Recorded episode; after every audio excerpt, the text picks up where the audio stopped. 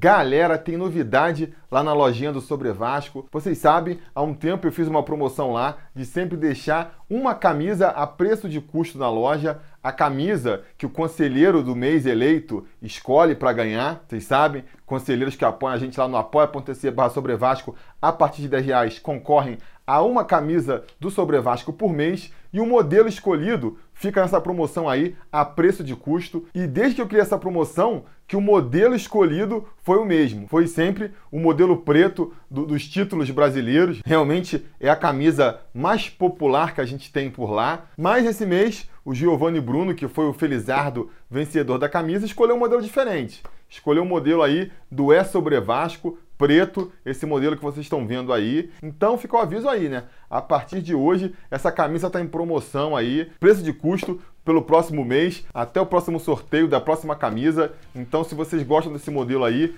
corram lá para comprar. Vocês não vão encontrar por um preço mais barato do que tá lá, beleza? Bora falar do jogo do Vasco agora.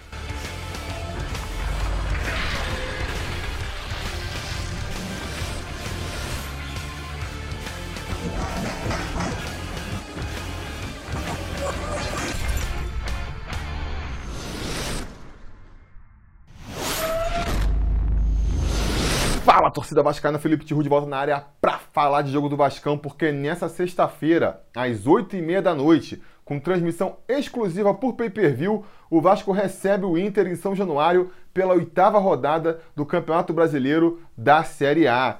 E não tem desculpinha, amigo. Esse jogo é vencer ou vencer. Ou o Vasco vence, ou então a gente dá um passo bem largo para o quarto rebaixamento do clube e a sua inevitável aniquilação. Acho que não é exagero dizer que se o Vasco for rebaixado mais uma quarta vez, o clube pode sim acabar até fechando as portas ou virar só uma sombra do que ele realmente foi na história toda, né? Virar um clube ali de bairro, alguma coisa desse tipo. Então é fundamental a vitória contra o Internacional, venha do jeito que vier, não quero saber. É muito importante também que você, torcedor vascaíno, que pode ir a São Januário nessa sexta-feira, vá, compareça lá, empurre o time para frente. É fundamental o apoio da torcida. Eu sei, eu sei que é complicado, eu sei que esse time não empolga nem um pouco, eu sei que essa diretoria não passa a menor confiança e eu sei que o horário também é ruim, né? Sexta-feira, oito e meia da noite, aliás, mais uma incompetência da nossa diretoria, né? Porque o jogo, não sei se você sabe, ele estava marcado para ser no domingo, 11 horas. Para mim, um horário muito melhor, um horário que facilitaria muito mais um São Januário lotado, empurrando o time para frente. Mas o que aconteceu? Os competentíssimos organizadores da CBF botaram um jogo do Vasco e um Fla-Flu para acontecerem no mesmo dia, na mesma cidade.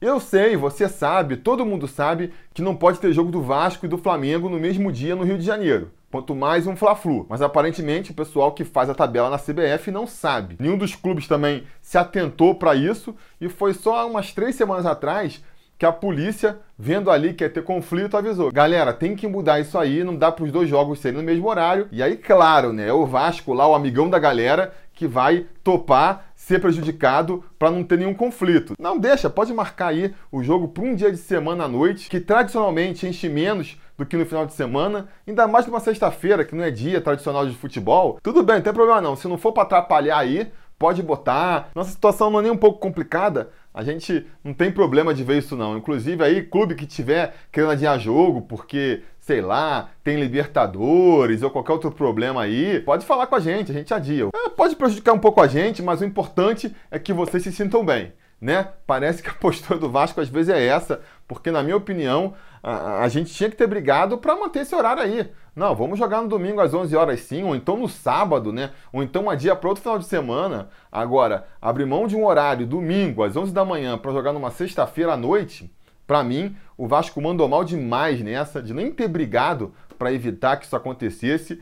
Mas enfim, a gente tem que ir lá, né? A torcida que puder ir, tem que ir, engolir esse sapo aí, passar por cima desses desmandos, porque é aquilo, o sofrimento lá na frente vai ser nosso. Se o Vasco acabar, a gente que vai sofrer, amigo. Não vai ser diretoria do Vasco, não vai ser jogador, não vai ser CBF, esses caras vão pouco se importar. Então é a gente que tem que pegar esse time no colo aí e tentar fazer ele escapar do rebaixamento. Apoiando o tempo todo, intimidando o adversário, fazendo o que for preciso, porque o time em campo, o time em campo, a gente sabe que, que tá sofrido, né? Tá sofrido demais. Por mais que tenha melhorado nas últimas partidas aí, realmente mostrou um pouquinho mais de futebol, o adversário dessa vez é mais difícil, né? O Internacional é mais difícil do que Fortaleza, do que Botafogo, e a gente precisa vencer de qualquer maneira. Então vamos falar da provável escalação do Vasco e vamos ver quem é que vai entrar em campo aí com a difícil missão de trazer a primeira vitóriazinha para o Vasco no campeonato.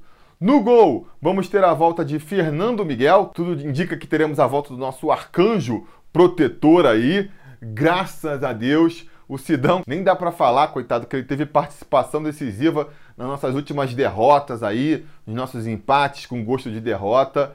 Mas também não vou negar aqui que eu fico muito mais tranquilo e muito mais confiante vendo que o Fernando Miguel está de novo na meta vascaína. Na lateral direita, o Luxemburgo deve insistir com o Iago Pikachu novamente. Iago Pikachu, que é o aniversariante da semana aí, fez 27 anos, já não é mais nenhum garoto, hein, Pikachu? E do seu lado, pela zaga, podemos ter a primeira surpresa aí. Corre a boca pequena nos corredores de São Januário que Luxemburgo pode barrar o Erley e escalar o Oswaldo Henriques Boca Negra por ali.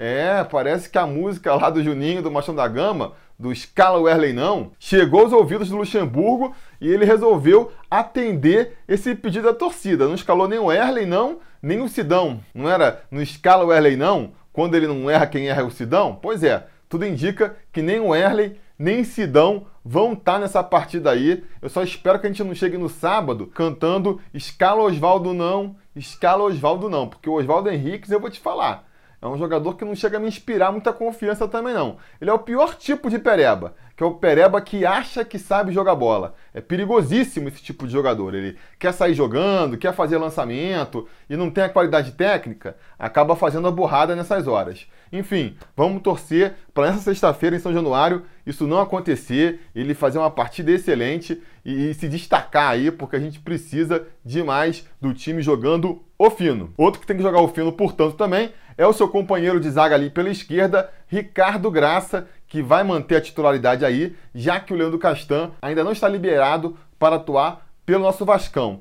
E na esquerda pode ter surpresa também. O desempenho do Danilo Barcelos não vem agradando. Fala-se em Henrique tendo uma nova oportunidade ali pela lateral esquerda. Hum, eu não sei, hein? Eu tô sentindo que nisso aí o Luxemburgo não vai ousar, não. Ele vai continuar com o Danilo Barcelos por aí. Diga nos comentários o que, que vocês acham.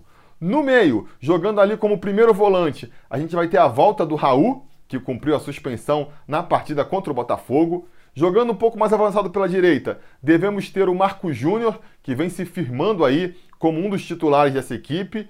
E pela esquerda, fica a grande dúvida no meu campo, já que o Lucas Mineiro, titular absoluto da posição ali, está suspenso com três cartões amarelos e não pode atuar. Diante disso, tem que o Luxemburgo pode escalar ali para o setor, né? Valdívia também não está liberado para essa partida. O Valdívia, que é jogador do Internacional, está emprestado no Vasco e por uma questão contratual não pode atuar nessa partida, portanto. Bruno César não tem a menor condição de jogar também. E até para não mudar o esquema, para continuar com esse esquema de três volantes aí, eu acredito que o Vanderlei Luxemburgo vai ficar entre o Felipe Bastos e o André mesmo. Nenhum dos dois tem feito grandes atuações, nenhum dos dois está enchendo os olhos do torcedor e da comissão técnica, mas eu, se fosse o Vanderlei Luxemburgo, iria com o Andrei aí. Já que ninguém está bem, já que ninguém está em grande fase, aposta no que tem mais potencial, né? E para mim, entre esses dois aí, o Andrei é indiscutivelmente o com mais talento.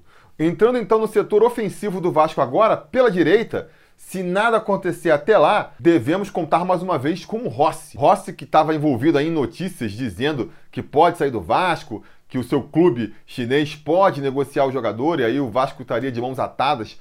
Pouco poderia fazer. Pois bem, até o fechamento dessa edição aqui, nenhuma informação nova chegou nesse sentido. O papo que rola é que o empresário do Rossi iria se reunir com a diretoria do Vasco nessa quinta-feira, então pode ser que no momento que você esteja assistindo esse vídeo aí já tenhamos novidades sobre o assunto, mas enquanto isso não acontece, vamos assumir que o Rossi fica como titular ali pela direita. Seria bom se ele ficasse, né? Porque o Vasco não vem fazendo muitos gols, mas nos poucos gols que faz, normalmente tem a participação do Rossi ali e se ele sair, vai ser um desfalque que a gente vai sentir com certeza. No setor esquerdo do ataque, devemos ter mais uma vez também o Marrone, o Thales Magno, que entrou muito bem na última partida, chamou a atenção da torcida aí, deve ficar como opção no banco. Arrisco dizer até que deve entrar, porque ele foi convocado para a seleção sub-17 e o Vasco pediu para que ele se apresentasse só depois da partida. Então o mínimo que se espera é que ele seja aproveitado durante o jogo, né? Apesar disso, eu não vejo ele começando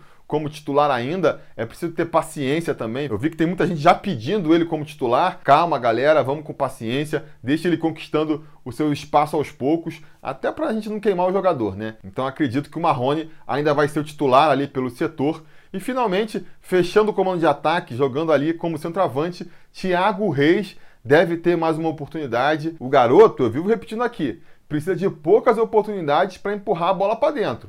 Agora, nem poucas oportunidades ele vem conseguindo ter, né? Vamos torcer para que nessa partida aí ele consiga receber a bola dentro da área em condições mínimas de finalização, pelo menos umas três ou quatro vezes. Porque eu te garanto, se o Thiago Reis tiver quatro chances boas dentro da área, numa ele vai deixar o dele, você pode ter essa certeza. Enfim, esse é o time que a gente tem para enfrentar o Internacional aí na sexta-feira. Repito, a vitória ela é fundamental, ela tem que vir. Eu espero que a gente consiga ver um Vasco jogando bem, um Vasco mostrando uma evolução tática, uma evolução técnica, que a gente consiga vislumbrar nessa partida soluções para o futuro do Vasco. Mas se nada disso acontecer, que pelo menos venha a vitória, venham os três pontos aí do jeito que vier. Pode ser sofrido, pode ser com o Vasco jogando mal, pode ser com o Internacional merecendo ter goleado o Vasco. O que importa no final são esses três pontos. Eu vou confiar que eles vêm. Eu vou apostar aqui que a gente vai vencer esse jogo por 1 a 0. Não dá para esperar muito mais, porque o Vasco não tem marcado muitos gols, né? Mas a gente vai conseguir essa vitória sim. Que é isso? O Vasco tem que vencer, o Vasco tem que vencer, então vai vencer. Beleza, galera? Então é isso. Deixa aí nos comentários a opinião de vocês sobre a partida. E depois do jogo, se tudo der certo e nada der errado, a gente vai voltar aí para comentar a vitória do Vascão, a primeira vitória do Vascão no campeonato. Beleza? Tá combinado? Então tá combinado. A gente vai se falando.